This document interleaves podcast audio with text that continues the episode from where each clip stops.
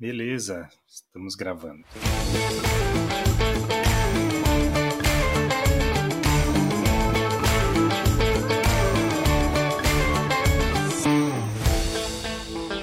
Fala pessoal, estamos aqui para mais um episódio do Sem Servidor, seu podcast sobre serverless em português.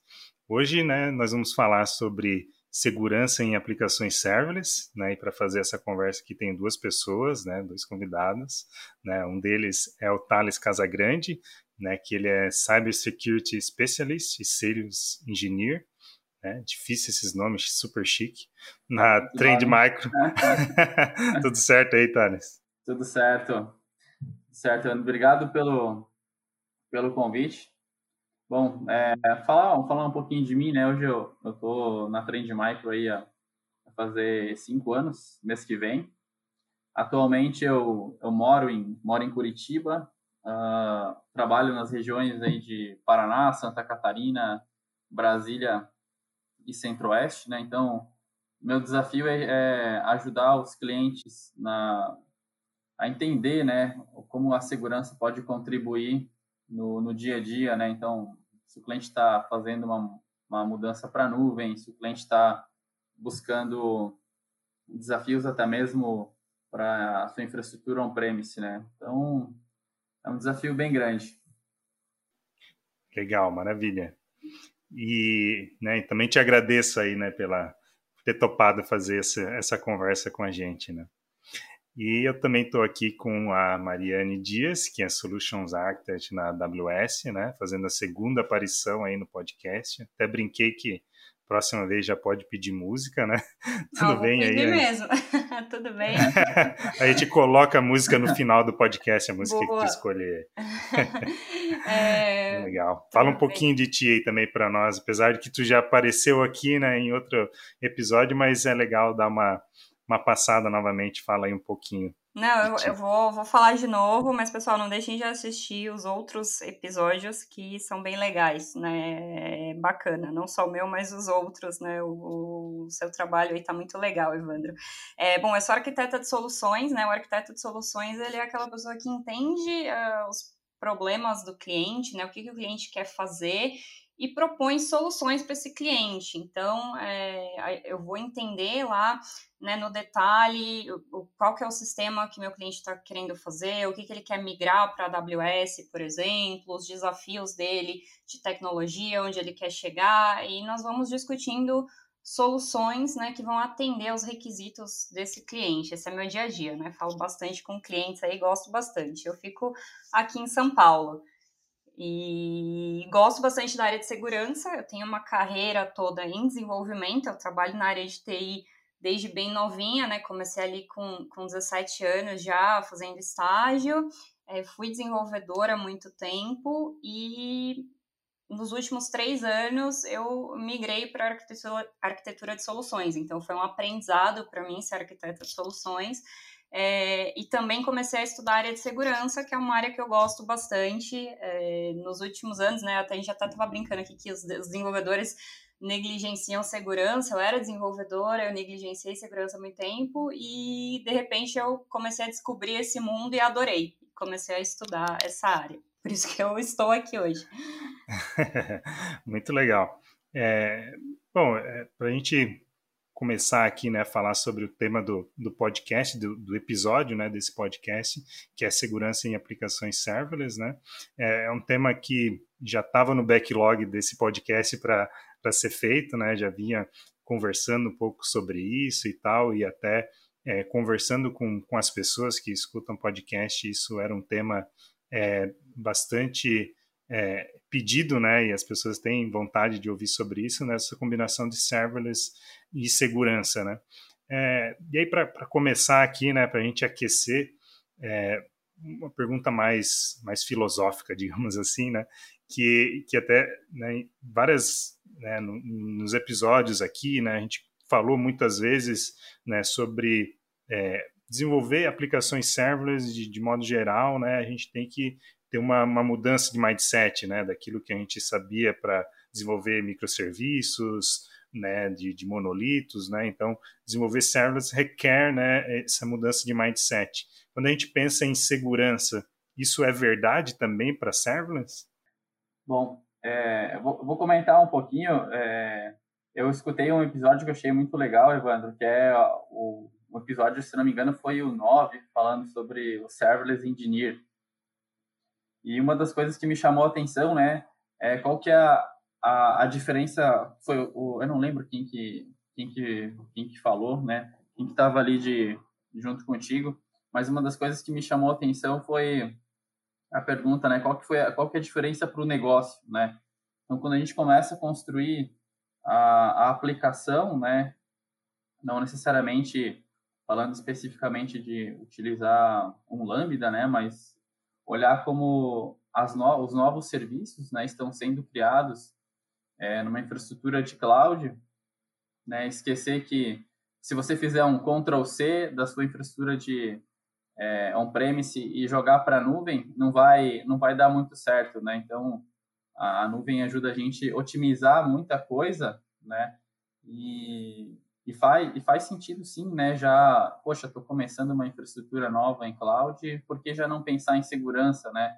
A AWS tem muita informação rica, né? Falando sobre melhores práticas que você pode seguir, né, para que a sua aplicação tenha uma performance, né, que tenha uma segurança e e faço com que senão o dado do seu cliente pode até, poxa, esquecer um bucket aberto, né? Falar, ah, misconfiguration, né? Ficou um bucket aberto, vai causar um problema, né? Então, e da mesma coisa se a gente tiver uma infraestrutura on-premise, poxa, deixar um compartilhamento na rede aberto de leitura escrita para todo mundo, né?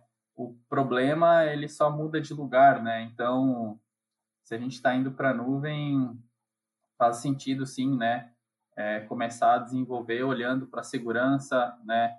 É, se atentar a algumas algumas informações, alguns checkbox, né? Às vezes tem um checkbox, ah, você deseja deixar o bucket como público?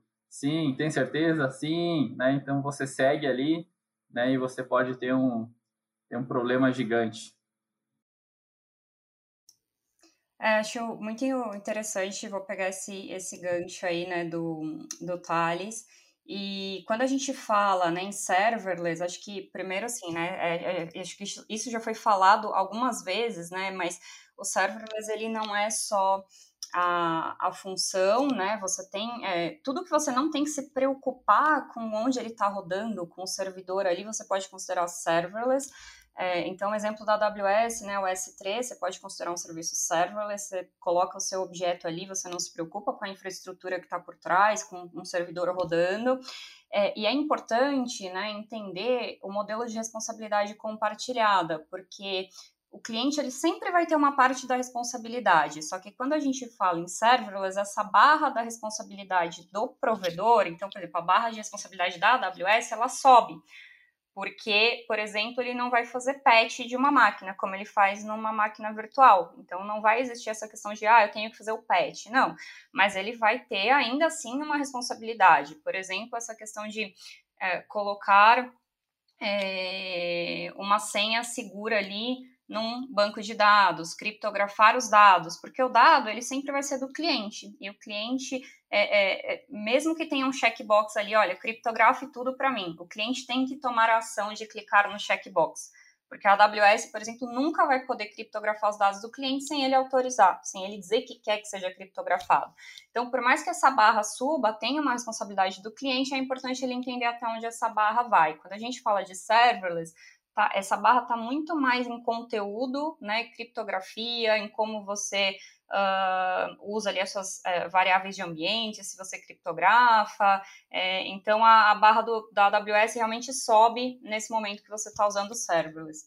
Legal, isso já conecta, inclusive, a outra pergunta que eu ia fazer justamente, né, sobre essa, essa, esse conceito, né, de responsabilidade compartilhada. Quando a gente vai para serverless, especialmente, né, a gente tem essa questão que tu explicou, né, tem uma parte que tu não precisa se preocupar com segurança, mas tem uma parte que é tua responsabilidade que não tem muito o que fazer, né, o cloud provider não vai te garantir, né, então eu ia perguntar justamente quais partes, né, a gente precisa se preocupar em termos de segurança, né, e quais partes o, o cloud provider ele já traz isso out of box, né, para você ali, né? Essa era uma das, das minhas perguntas e acho que já, já até respondeu. Não sei se querem comentar mais um pouco é, sobre, sobre esse tema também, né? Porque eu acho que entra também na parte de, do código em si, né? Na parte do conteúdo, né? Do, do teu código que tem que estar tá bem protegido também, né? Bom, eu, eu me formei em análise e desenvolvimento de sistemas, né? Acabei não seguindo como desenvolvedor, eu acho que se eu tivesse seguido, acho que a gente ia ter muito código ruim por aí, né? Então,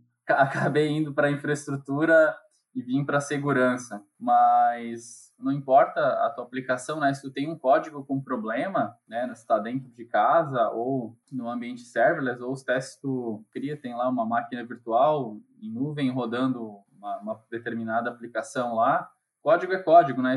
Pode ter uma vulnerabilidade, né? Que você, de repente, pode estar suscetível a um SQL injection.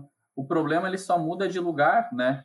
Então, quem é da área de infraestrutura não vai precisar se preocupar em reiniciar o servidor e aplicar o patch, né? E o cara já tira o problema dele, né? Deixa só para o desenvolvedor se preocupar com a aplicação. E às vezes acaba passando batido, né? Esquece justamente desse modelo de de responsabilidade compartilhada, né? Ah, não é porque eu tô minhas aplicações estão estão em nuvem que eu não preciso me preocupar.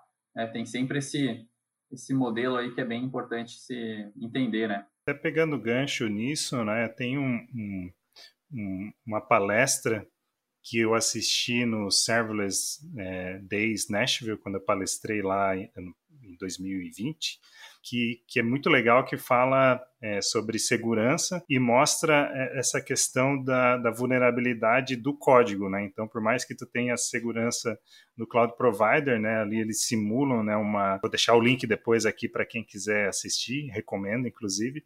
Né, que ele faz esse, é, essa simulação de que tu usou uma biblioteca que tinha alguma, alguma vulnerabilidade e eles fazem toda uma exploração dessa vulnerabilidade né, na hora, na apresentação. Né? Então, isso evidencia muito essa, essa responsabilidade do código, que por mais que tenha a segurança do cloud provider, o teu código ainda vai ser o principal ponto de risco. Né? Sim, e se você colocar, por exemplo, bibliotecas ali, né, que tem vulnerabilidades, às vezes nem o seu código, mas você pode ter uma dependência ali, né, de uma biblioteca que tem alguma vulnerabilidade. Então, isso é importante olhar também. É, mas tem alguns mecanismos que ajudam, né? Então é possível, depois acho que a gente vai falar um pouquinho disso, né? Fazer análise de código.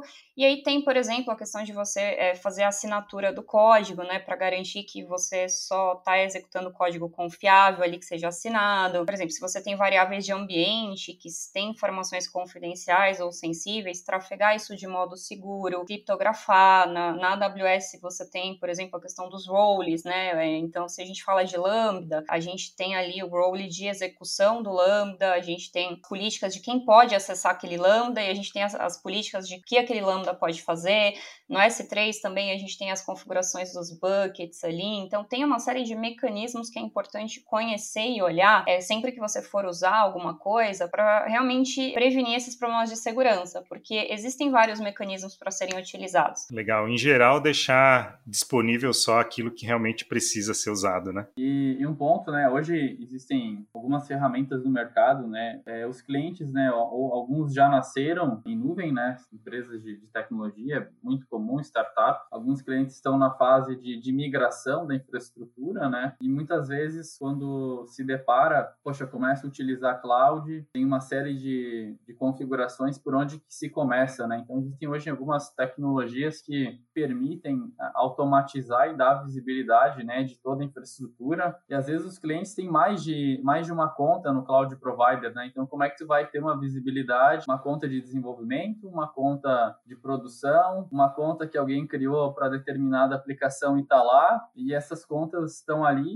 e dão, às vezes, com algum conteúdo exposto, usuários que às vezes foram desligados da empresa, mas ainda estão com uma chave, estão com o usuário root, né? Ah, vamos criar aqui só para só subir essa aplicação, depois a gente cria um usuário para cada um, depois a gente faz um gerenciamento de acesso e acaba ficando, né? Então hoje existem algumas tecnologias do mercado que ajudam, inclusive a, a Trend tem um, um free tier, né, para os clientes que querem fazer um assessment da infraestrutura em nuvem, né, entender onde que estão os gaps e é uma, e é uma visualização muito interessante baseada nos pilares da, Well Architect. Então, o cliente consegue ver como é que está a excelência operacional, como é que está a segurança, né, consegue direcionar os problemas para os times conseguirem resolver. Separei alguns problemas clássicos aqui para a gente falar, né? Um, um deles é, é, a exposição de chave secreta, né, publicamente, né? Já ouvi algumas histórias desse tipo, né, de algum lugar essa chave ficar exposta publicamente, vai lá um crawler, acha isso usa e aí o prejuízo né, é gigante. Não vou fazer novamente a minha piadinha do cartão limitless aqui, que já está já fazendo já a piada de novo.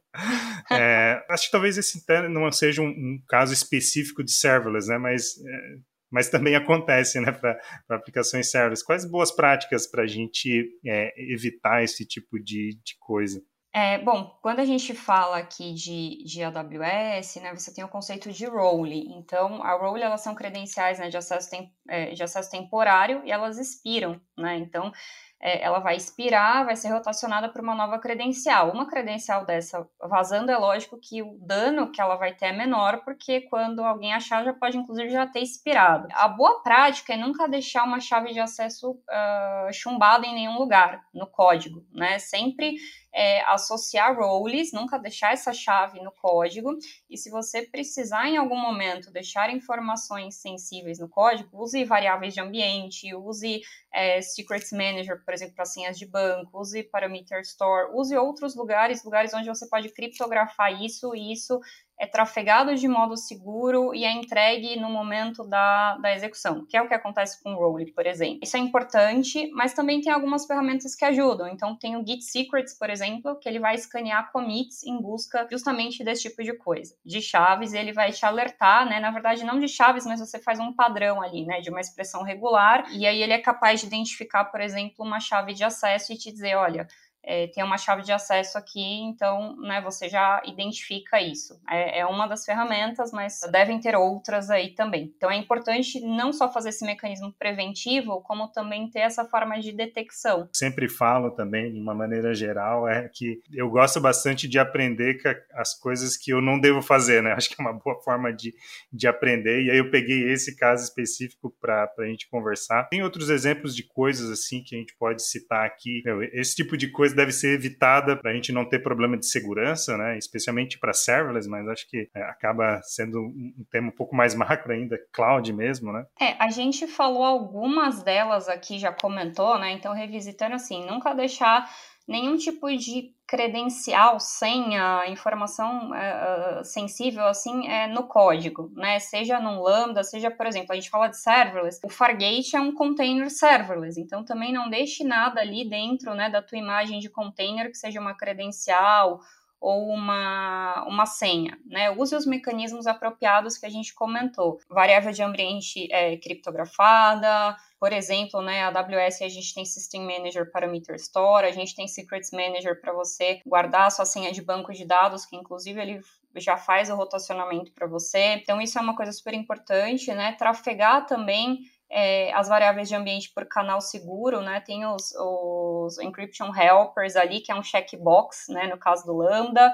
Uh, criptografia sempre, absolutamente sempre que tiver a opção de criptografar, criptografe revisar as bibliotecas que você usa no seu código, porque você é responsável por essas bibliotecas, né? O uso e atualização, é, ver se essas bibliotecas têm atualização, foi descoberta alguma vulnerabilidade. E também, quando a gente fala, né? Isso é uma coisa importante de comentar, né? Da, da responsabilidade compartilhada. Existe um tipo de ataque que é bem conhecido, que é o ataque de negação de serviço, né? O ataque ali de, de DDoS. Então, se você for expor coisas públicas, use os serviços que vão te proteger Por exemplo, no caso de um Lambda, coloque um API Gateway na frente se você precisar expor isso publicamente, porque o mecanismo correto de você absorver DDoS ali quando você fala de Lambda é o API Gateway. A gente tem um paper explicando sobre, uh, sobre DDoS, especificamente DDoS, e aí lá tem vários mecanismos, por exemplo, né, CloudFront, LB, ele vai falar, dependendo do tipo de ataque, qual é o mecanismo que você usa, né, e aí você vai ver que, por exemplo, o API Gateway é um deles. Então, esse tipo de coisa é importante entender e estar tá ciente disso. Eu acho que um, um, um, outro ponto, né? Copiar código pronto. Poxa, eu já, já encontrei esse, esse código aqui no GitHub, deixa eu reaproveitar alguma coisa aqui para minha aplicação, vou ganhar um pouquinho de tempo aqui, né? E às vezes acaba não, não, não se entendendo todo, né? porque o que faz aquele código ali, coloca na aplicação e pode gerar outros problemas, né? Mas muita coisa pode ser antecipada, né? Se você coloca o stepzinho da segurança no, no, no pipeline. Então aí você já consegue checar se tem algum algum secret, né? Você já consegue checar se tem alguma alguma vulnerabilidade né, na, na, aplicação, você já consegue checar se as bibliotecas, né, as bibliotecas open source estão vulneráveis, o que, que você precisa fazer para corrigir, ou usar algum compliance já do mercado. Poxa, no meu processo de, na, na minha esteira, no meu pipeline, gerou um, uns alertas aqui, né, falando que tem chave, ou gerou um relatório aqui baseado, por exemplo, num SIS, num, num NIST. Poxa, eu preciso melhorar algumas coisas antes de colocar isso em produção. Então, voltar um pouquinho para a esquerda, né, você vai ter menos dor de cabeça lá na frente, né? Comentou de, de CI ali, né, de, de, fazer esse teste de segurança e tal, né? Essa é uma das perguntas que tinha aqui para fazer mesmo. Já vou aproveitar o gancho, né? É uma prática, então, fazer isso e, e, o que, que a gente tem que se preocupar em colocar nesse CI, né? Vocês comentaram da parte de, de, de varrer se, se tem alguma chave e tal, mas o que mais que, que é prática ou que deveria ser, pelo menos, né, nesses pipelines para garantir pelo menos o mínimo de segurança e talvez o que, que a gente tem aí de opção também para fazer isso? É, eu tenho visto que alguns clientes têm uh, começado a se preocupar com, com segurança, né? Principalmente no processo de esteira, né? Muitos já utilizam container já há bastante tempo, utilizam serverless há bastante tempo, né? E só agora eu digo, não esse ano, não esse mês, né? Mas nos últimos tempos aí tem se preocupado um pouquinho mais devido às legislações, né? Então, que pode implicar e ter algum problema financeiro para a empresa, né? Por exemplo, o desenvolvedor costuma utilizar o Jenkins. Poxa, tem um plugin de Jenkins no Jenkins de segurança que consegue fazer uma checagem e falar, cara, essa tua aplicação aqui foi encontrada essas vulnerabilidades. Tu quer seguir? Até com, é, com GitHub Actions, por exemplo, né? O desenvolvedor abstrai a segurança, ele consegue usar a segurança dentro das aplicações que ele já já está já tá habituado a usar. E eu vejo que tem algumas ferramentas também que dá para plugar, acho que o próprio SonarCube, eu acho que tem alguns plugins que tu consegue colocar que dão um, pouco essa pegada de segurança também, né, que dá para validar o teu código daí estaticamente, dar alguns insights do que é crítico, o que precisa ser melhorado, então tem esse ponto também, né? Validar, né, as bibliotecas, alguma ferramenta alguma forma de, de validar essas vulnerabilidades também é um ponto para para ser validado, né? Exatamente, né? É validar isso, né? Seja biblioteca Python, Go, né? Fazer essa, essa validação ali e às vezes vai ser identificado um problema que é da, é da, é da aplicação mesmo, né? Se você atualizar, atualizar a dependência, quebra a aplicação e tem a camada que é do sistema operacional ali onde está executando a aplicação, né? Então, poxa, o que, que eu vou atualizar? E às vezes, poxa, trouxe que é vulnerável, mas é um CVE, né? É uma vulnerabilidade com uma pontuação baixa, né? A superfície de ataque não é tão alta. Então, ou não é alta, né? Dependendo do caso. Eu acho que sempre vale se conversar, né? Ter um champion de segurança dentro do time de, de desenvolvimento, né? Para que todo mundo caminhe junto, né? De, de, de mão dada. Geralmente, segurança e desenvolvimento um não se dá com o outro, né? Mas eu acho que é bem importante todos se conversarem e criar um baseline, né? Falar assim, cara, a aplicação aqui ela tá com bastante vulnerabilidade, né? Com vários bugs, você precisa corrigir isso. Poxa, não vai dar para corrigir? Vou colocar alguma coisa em tempo de execução, né? Em runtime que vá prevenir que seja explorado uh, essas falhas, né? Então, existem vários controles compensatórios, né, que também podem ser utilizados em caso de, cara, agora não posso corrigir, não posso parar isso, é o que eu estou fazendo para corrigir, né, então vou usar um controle compensatório para proteger a minha, a minha aplicação, né, então o desenvolvedor ali com duas linhas de código já sobe a proteção na aplicação dele, está executando, um Lambda são duas, você só coloca, agora me falhou o nome do, lá do, do, do Lambda que você que, que adiciona, para lembrar. Então, é, esqueci, falhou a... Falhou a memória. Falhou a memória. Mas que pouco eu lembro, na hora que eu lembrar eu falo. Tem várias formas de você corrigir, né? Basicamente, vou colocar uma... Corrigir não, desculpa, vou colocar uma solução de contorno. No serverless, né, de uma forma geral, para mim, o mais complexo é a gente conseguir validar como um todo né, a aplicação, né? Porque como são vários serviços separados, né, isolados, e isso vai, vai, se integrando, né, testar isso de uma forma integrada acaba sendo um grande desafio, né, de, de aplicações serverless. Aí quando eu penso em segurança, isso para mim também é, é, um ponto assim que vejo como uma dificuldade. Como é que eu garanto que é, eu estou configurando, né, a minha aplicação serverless da melhor maneira, né, dentro daquilo que a gente que vocês comentaram aqui já, né, que a Anne trouxe, né, de pô, configurar ali com o Ian certinho, liberar só o que eu preciso. Como é que é, é, a gente pode né, testar ou garantir que, ou identificar onde é que estão essas vulnerabilidades de segurança, olhando para um, uma aplicação macro que tem vários serviços, por exemplo, a AWS ali, né, que estão se comunicando, tem o Dynamo, tem S3, tem o Lambda, né, tem vários serviços ali se conversando. Como é que eu consigo identificar se eu estou errando né, em liberar, às vezes, uma permissão a mais onde não precisaria. Existe uma mágica aí sobre para conseguir identificar isso? Quando a gente fala de ferramenta específica, né, de validar a segurança, tem algumas ferramentas que você encontra, por exemplo, Lambda Guard, específica para Lambda, e ele vai já pegar a sua função e, enfim, fazer um mapeamento disso, os recursos usados, tem a questão demográfica, né, de regiões usadas, é, dar uma checada nas, nas funções, né, e no, no role de execução, nas policies ali do Lambda. Mas tem uma série de coisas que você vai achar boas práticas, é, guias de boas práticas.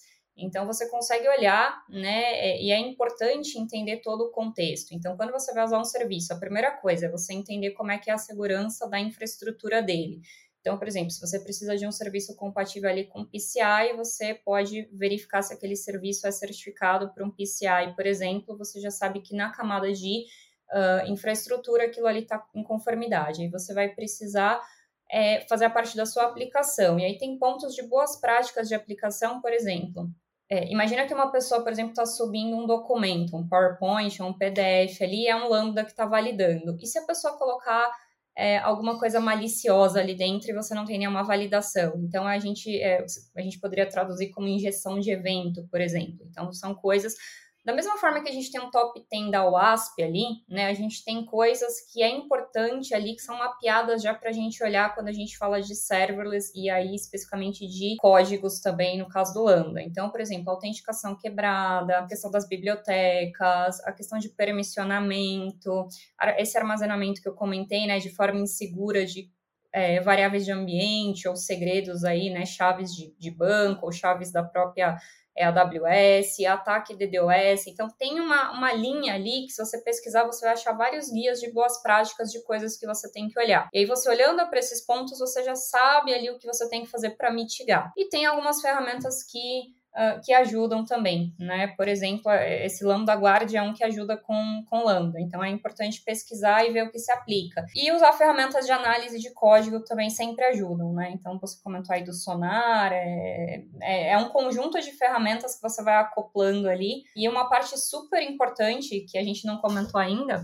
que é a parte de Uh, monitoramento, né, logs e a parte do que o pessoal chama agora, né, de observability aí, porque você tem que entender se a, assim, a, a, como é que a tua aplicação está é, tá acontecendo, ter tracing da sua aplicação, ter os logs, ver se alguma coisa está fora de padrão ali. Então, essa parte também do monitoramento é super importante para detectar algum tipo de ataque. Ainda sobre esse tema de, de, de monitoramento, também cuidar né, com as informações que estão vazando nesses, nesses logs e tudo mais, né? Que acaba também tendo algumas falhas de segurança por, por expor informações ali também, né? Sim. É, agora com LGPD ainda pior ainda, né? Você tocou num, num, ponto super importante, porque, por exemplo, uma das coisas que tem que tomar cuidado é tratamento de exceção errado. Você está jogando um stack trace para o usuário final, por exemplo, que tem alguma informação ali que acaba indo para ele que não deveria. Então, essa questão do tratamento de, de exceções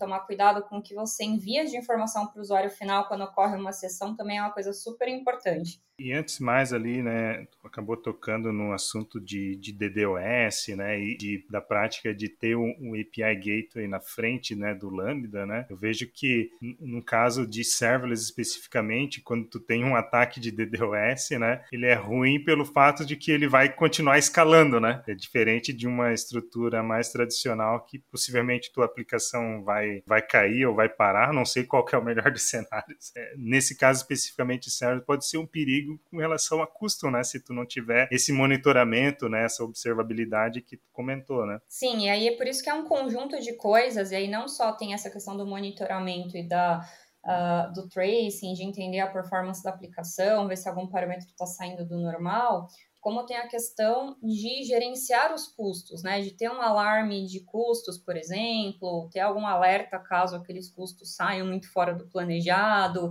Então, existem vários mecanismos, é importante usá-los em conjunto. E aí eu ia falar alguma coisa que eu esqueci e me deu branco, branco no meio do podcast, dando uns brancos, assim. Uh, você tinha falado de DDoS, né? Então, na verdade, quando a gente fala de DDoS, né, é, é sempre importante você absorver o ataque, porque é, imagina um cliente querendo comprar alguma coisa da tua marca e o site está indisponível. É muito mais crítico porque às vezes você perde aquele cliente para uma outra marca para sempre. Então, o ideal é você hum. absorver esse ataque, criar mecanismos para identificar e aí sim cortar esse, esse ataque. E aí, no caso do Lambda, a gente comentou de API Gateway, mas é importante falar aqui. O Lambda ele pode rodar dentro de uma VPC, por exemplo. Então, quando a gente está falando de, de rede, é, de você ter uma VPC, se essa VPC está fechada, se ela não tem exposição para a internet, é, então você já tem aí uma proteção, porque você não tem isso aberto para a internet. Agora, quando você tem coisas expostas na internet, aí sim você vai usar mecanismos como API Gateway, ou como um Cloud Front, ou como um, um LB, né, um Elastic Load Balancer. Aí sim você vai começar a ter esses componentes na frente que vão te ajudar a absorver um eventual ataque. E aí, lógico, você tem que identificar isso e cortar esse ataque. Aí tem outros mecanismos de como faz isso. E aí dá para falar um episódio inteiro disso no podcast, uhum. porque tem papers super grandes explicando isso. Só, só complementando, né? Hoje tem, tem tecnologias que conseguem inspecionar o tráfego da VPC, né, inspecionar o que está chegando na tua aplicação para tomar uma ação de, de bloqueio, né, e assim mandar alerta e evitar que a aplicação seja comece a escalar devido a um ataque, né? Eu acho que o principal é, é o monitoramento, né? Então, você olhar, saber o que está acontecendo e, e, disparar alertas ali, né? Da, a qualquer sinal de é, comportamentos anômalos, né? Na tua infraestrutura, opa, tô tendo ciência que agora está tendo um problema, né? Com, com quem que eu posso acionar?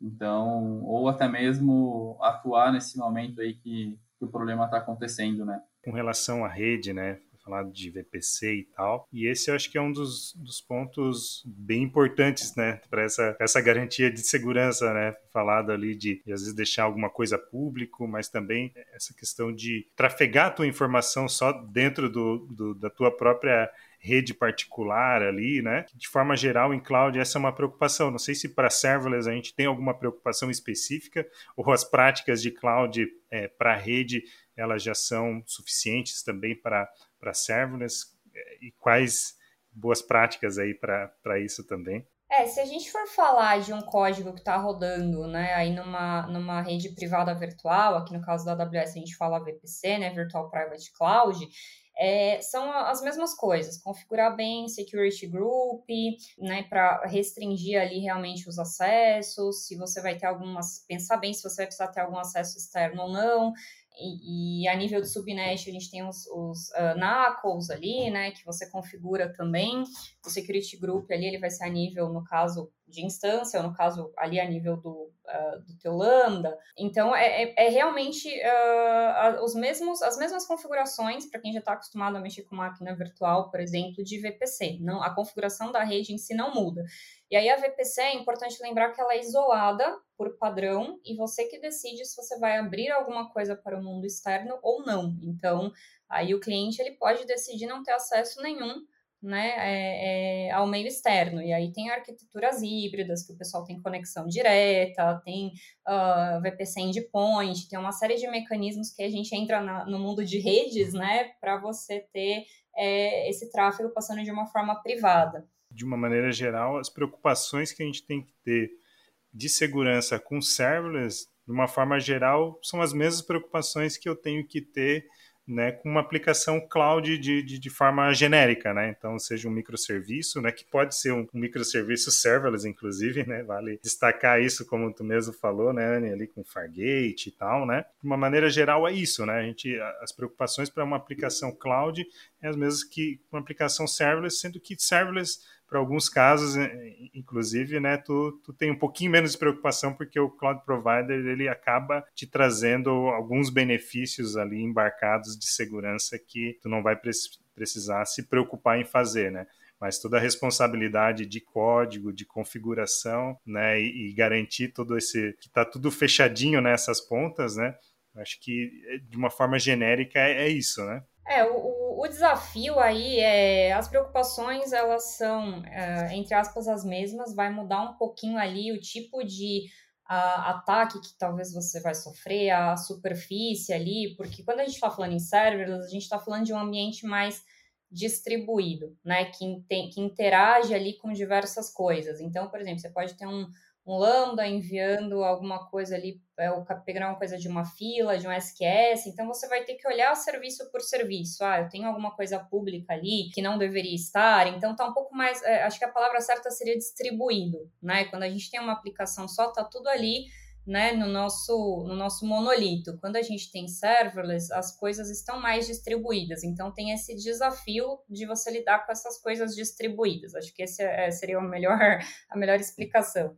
E, e, muito mais granular também, né? Então isso acaba também pegando uma coisa é tu se preocupar com uma aplicação, né, como tu falou que está tudo juntinho, e a outra, né, se a gente parte para uma abordagem de utilizar Lambda, né, que tu vai ter uma granularidade bem grande, né, tu vai ter muitas preocupações, né, com relação à, à permissão de cada uma dessas coisas, né, e por onde que, que rede que vai estar tá passando cada uma delas, e aí tu acaba aumentando, né, um pouco, né, essa esse leque, né? E aí a importância de conhecer os mecanismos de cada serviço que você vai utilizar para extrair o melhor deles, né? Porque geralmente quando a gente fala em serverless, é, você tem os mecanismos ali à disposição. Como eu comentei, ah, preciso criptografar uma variável de ambiente e também preciso que ela trafegue de forma segura. Tem um checkbox ali que você pode checar e criptografia por padrão, mas se você quiser usar uma, uma chave diferente, você pode utilizar, mas assim, às vezes a pessoa não conhece essa opção, não conhece esse mecanismo. É muito importante conhecer os mecanismos de cada serviço pensando em segurança. Falando em AWS aqui, a AWS tem uma documentação de segurança por serviço, então depois eu deixo esse link aqui, mas ah, Legal. vou usar Lambda. Dá uma olhada lá na documentação que vai ter toda a especificação de segurança de Lambda, desde a parte de infra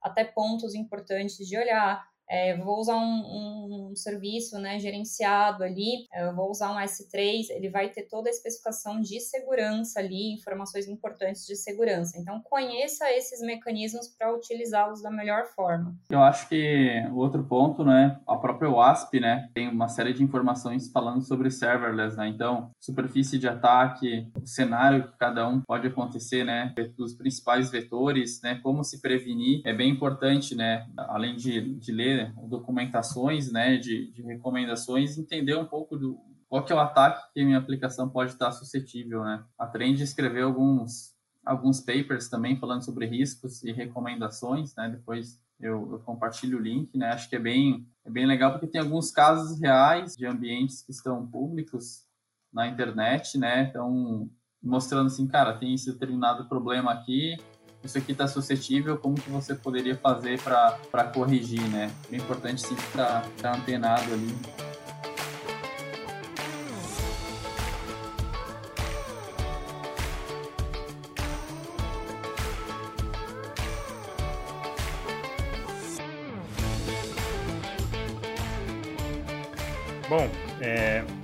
Gosto sempre de, de, encerrar os episódios, né? Quem acompanha aí começo, né? Eu gosto sempre de fechar é, pedindo dicas práticas assim, né, para quem ouvir essa essa parte dizer, olha, é nesse caminho que tu tem que se preocupar, né? A gente né, vocês acabaram é, falando bastante essas dicas é, durante o podcast, mas se, se pudessem resumir assim em bullet points assim, é, algumas coisas que são essenciais. Ó, se preocupa com isso né, nas aplicações serverless, que esse é o, esse é o caminho. O que, que vocês poderiam é, fazer de, de, resumo assim de, de, de tópicos e dicas para o pessoal que está aí ouvindo a gente?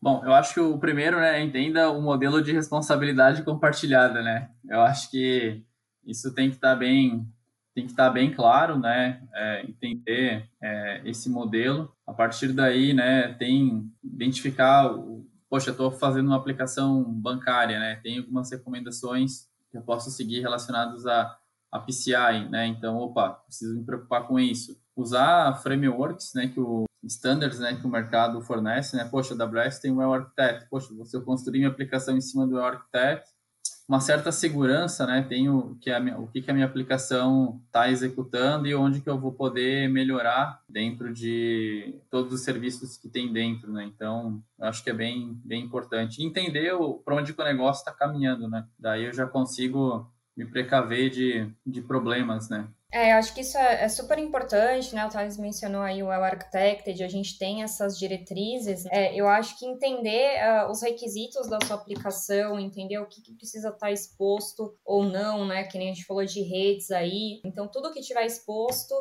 ah, vai estar tá mais uh, vulnerável, vulnerável a um DDoS, por exemplo. Tem essa questão de uh, prestar atenção no teu código, nas bibliotecas que ele está usando, nas vulnerabilidades dessas bibliotecas, monitoramento, que é super importante, ver essas ferramentas que te ajudam a fazer análise né, desse código e, por exemplo, descobrir credenciais, seguir essas dicas e seguir essas boas práticas, né, esses pontos que a gente falou, entender as vulnerabilidades, né, onde é que estão as vulnerabilidades ali do, da tua aplicação, o que, que ela está exposta. Então, por exemplo, uma aplicação que está rodando dentro de uma VPC, ela já tem um nível de proteção diferente, você já vai ter um nível de preocupação diferente. Então, isso é super importante, porque cada aplicação vai ter as suas características. Então, entender ali as vulnerabilidades daquela aplicação, principalmente com relação aos códigos que você está usando, e essa questão de credenciais e dados sensíveis já, já é uma coisa assim que vai ajudar demais, porque muitos dos problemas estão relacionados a deixou uma, um, uma senha ou uma credencial ali chumbada em um lugar que não deveria, e isso vazou, por exemplo. Então, isso aí já elimina uma boa parte de problemas essa questão da exposição a ataques DDoS que eu comentei. Então, acho que entender a vulnerabilidade das, do, da tua aplicação ali é, e ver essas boas práticas. Acho que o Thales mencionou essa questão da WASP também, né, da, da questão de serverless. Então, dá uma olhada quais são os principais, né, porque é a mesma coisa de um monolito. Assim, a minha aplicação, ela está sujeita, por exemplo, a um SQL injection, a um cross-site scripting. Pode ser sim ou não, depende da característica da tua aplicação. Então, você mapeando isso é, e tendo essa consciência do que você está exposto, né, de quais tipos de ataque ali você está vulnerável, isso já também já te dá um bom direcionamento dos pontos que você tem que olhar, que é uma coisa importante em geral, né, segurança é pilar, né? Não vamos negligenciar é, isso, né? É, isso é verdade. E é responsabilidade de todos, né? Então, assim, é, quando a gente fala de serverless, é interessante isso porque a segurança ela sempre foi responsabilidade de todos, mas agora mais do que nunca o desenvolvedor ele está inserido no mundo de segurança, né? O desenvolvedor ele sempre foi a primeira barreira ali, né? Se você for pensar, então mesmo nas aplicações antigas ali, se o desenvolvedor tratar uma, um SQL injection, ele não vai acontecer se tiver um tratamento adequado ali no código. Então, é, eu acho que isso agora fica mais em evidência, essa questão da, da importância do desenvolvedor olhar para a segurança e colocar isso ali no dia a dia dele. É, e, ele olhando para a segurança, ele vai precisar interferir menos vezes no código, né? É, a aplicação dele vai ser mais estável, né? Então, e que desenvolvedor que não quer ter uma aplicação estável e segura, né? Então, a empresa vai ganhar, o negócio vai ganhar, todo mundo vai, vai ganhar com isso, né? Esse é o nosso episódio aí sobre segurança. Foi, foi bem legal fazer esse papo com vocês, né? Agradecer novamente a presença aí, ter dedicado um tempo para fazer essa conversa. Obrigado aí pela parceria, Thales e Anne. Beleza. Te agradeço, Evandro. Obrigado, Anne. É, obrigada, Evandro. Obrigada, Thales. Foi muito legal estar aí conversando com vocês. Acho que esse é um tópico sensacional, né? Tem, tem muita, muita coisa aí pra gente falar. Essa foi só, acho que, uma pontinha aí para dar um gosto pro pessoal pesquisar mais, né? A gente vai deixar uns links aí, né, Evandro? E aí o pessoal Isso. vai ter mais material aí para pesquisar e estudar um pouco mais essa área que é muito bacana. É. Isso, vamos deixar as referências no, na descrição, daí todo mundo mundo pode consultar. Vou deixar todos que a gente comentou aqui na, né, nesse episódio, eu vou deixar de referência na descrição. É bacana mesmo, e é, é uma conversa que dá um podcast, dá um livro e conversa, dá para conversar no bar. Pô, segurança é, é sempre, sempre importante, né? A gente tem que estar sempre atento aí. Com certeza. E a Anne vai já pensando na música, na terceira, terceira aparição a gente bota uma musiquinha no final do, do episódio. Tá bom, vocês só não podem pedir para eu cantar junto, porque eu não ah. nasci ah. com esse dom, tá bom? Eu prometo que eu não estrago a música. Mas tirando isso, é, vamos ter música. Combinado. Legal. Então tá bom. Obrigado. E aqui encerramos mais um episódio de Sem Servidor, seu podcast sobre serverless em português. Até a próxima. Se você tem alguma sugestão de tema ou querer compartilhar um assunto ou até mesmo indicar alguém, Procure sem servidor nas redes sociais e mande sua ideia. Se você tem uma empresa e quer ter sua marca atrelada ao sem servidor e ajudar a continuarmos esse trabalho, mande um e-mail para evandro@semservidor.com.br e vamos conversar. Valeu, até mais.